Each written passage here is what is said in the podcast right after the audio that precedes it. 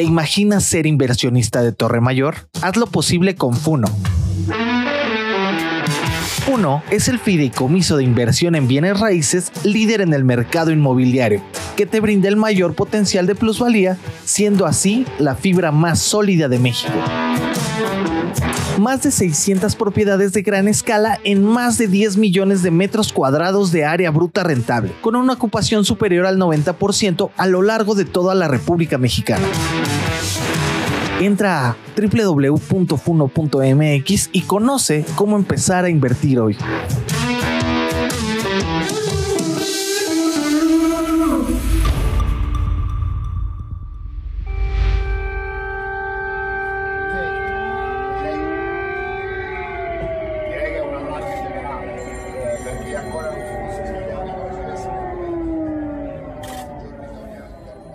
Muy buenos días. Lo que ustedes escuchan son sirenas antiaéreas que ayer sonaron en Kiev, la capital de Ucrania. El presidente de Rusia, Vladimir Putin, ordenó una operación militar especial para proteger Donbass, que es la región ubicada en el este de Ucrania, controlada por los separatistas prorrusos. Putin emitió un discurso televisado a nivel nacional a las 6 horas de la mañana, tiempo de Moscú.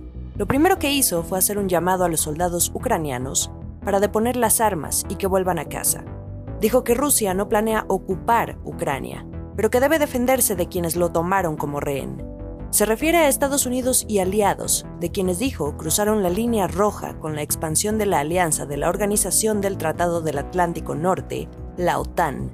La justificación, proteger a las personas, que según Putin han sufrido la persecución y el genocidio del régimen de Kiev. El Kremlin dijo el miércoles que los líderes separatistas habían pedido ayuda al presidente Putin para luchar contra las fuerzas ucranianas. Sin embargo, no está claro de qué las está protegiendo, porque el ejército ucraniano no se ha movido contra sus posiciones. Este conflicto entre Rusia y Ucrania suma ocho años, desde 2014, cuando Rusia se hizo de Crimea, una disputa entre rebeldes pro-Rusia y el ejército ucraniano. Desde hace semanas, se ha venido advirtiendo de parte de Estados Unidos y otros países aliados sobre la posibilidad de una invasión a gran escala, a partir de que Rusia estaba concentrando alrededor de 150.000 soldados en la frontera con Ucrania. El mensaje de Putin, la mañana del 24 de febrero, en medio de reportes de explosiones en un par de ciudades y en Kiev, la capital, ocurrió mientras el Consejo de Seguridad de la ONU estaba reunido en una sesión extraordinaria y el secretario general de Naciones Unidas, Antonio Guterres, le pedía a Putin que optara por la paz. Solo tengo una cosa que decir desde el fondo de mi corazón. Presidente Putin, evite que sus tropas ataquen Ucrania. Dele una oportunidad a la paz. Demasiadas personas han muerto ya. El presidente de Estados Unidos, Joe Biden, lo calificó como un ataque no provocado e injustificado de las fuerzas militares rusas y dijo que el mundo hará que Rusia rinda cuentas. Biden anunció que se reunirá este jueves con los mandatarios del G7 y después anunciará más sanciones a Moscú. Hasta el momento Estados Unidos, junto con la Unión Europea y Reino Unido, ya impusieron algunas tras conocer que Rusia reconoció a Lugansk y Donetsk las dos regiones separatistas como entidades independientes a Ucrania, que actualmente mantienen cerca del 30% del territorio. Estas sanciones apuntan a bancos rusos y su capacidad para operar a nivel internacional, pero en las próximas horas podríamos conocer otras más agresivas. Alemania también decidió paralizar los trámites para que se apruebe el gasoducto de Nord Stream 2, que suministrará gas a Europa desde Rusia a través de Alemania. Entraría en operación este verano pero este freno limitaría el control que Rusia busca en términos de suministro de energía en Europa. Regresando a esta primera declaración del presidente Biden, él dijo ayer en un comunicado que el presidente Putin optó por una guerra premeditada que traerá una pérdida catastrófica de vidas y sufrimiento humano. Hizo a Rusia responsable de la muerte y la destrucción que traerá este ataque y matiza. Estados Unidos y sus aliados y socios responderán de manera unida y decisiva lo que ha hecho el gobierno de Biden es descartar el envío de Fuerzas Armadas de Estados Unidos o de la OTAN a Ucrania. El presidente de Ucrania, Volodymyr Zelensky, habló a la nación a través de su cuenta de Instagram. Declaró la ley marcial que permite ceder el poder a las fuerzas militares para contrarrestar cualquier escenario que involucre guerra o una rebelión.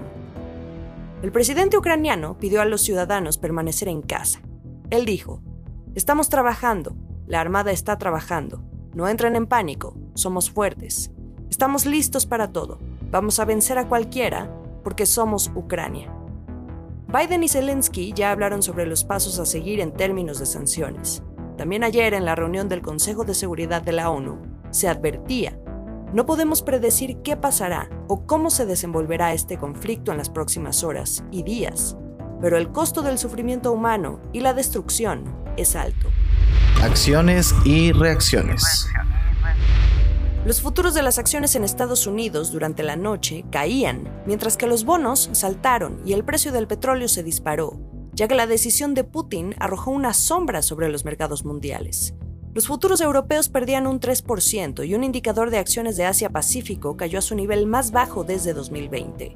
En momentos de incertidumbre, los inversionistas se refugian en opciones más seguras, Ayer, el rendimiento de los bonos a 10 años del Tesoro estadounidense caían hasta un 1,90%. El oro también alcanzó su nivel más alto desde principios de 2021. El dólar y el yen saltaron, mientras que el euro retrocedía. El rublo ruso extendió las caídas a su nivel más bajo desde 2016. Caía casi un 3.5% a 84,1 por dólar, según datos de Bloomberg. En el caso del crudo, el precio sube por los posibles riesgos para las exportaciones energéticas rusas y el Brent alcanzó finalmente los 100 dólares por barril. Es la primera vez que alcanza este precio desde 2014. En el caso de México, habrá que estar atentos al alza en los precios del petróleo, porque nuevamente podrían tentar al gobierno mexicano a intervenir el precio de las gasolinas mediante estímulos fiscales, con tal de cumplir la promesa presidencial de que este precio no suba.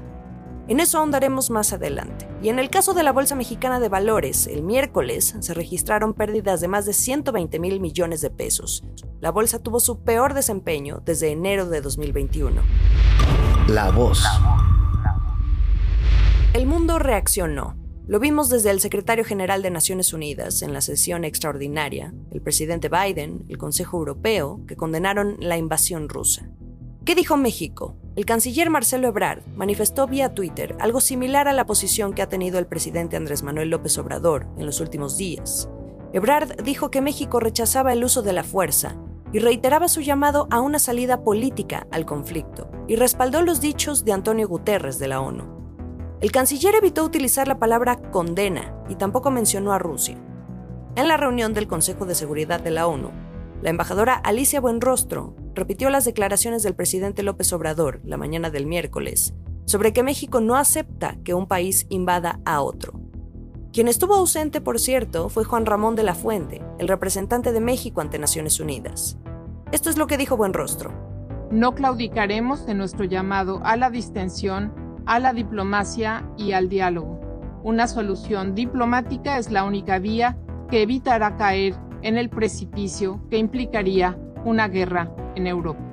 El equipo de periodistas que reportan a diario para Bloomberg Línea seguirán teniendo las actualizaciones sobre esta escalada de tensiones entre Rusia y Ucrania, pero también las implicaciones en materia económica. La historia se desenvuelve y aún hay mucho por seguir analizando.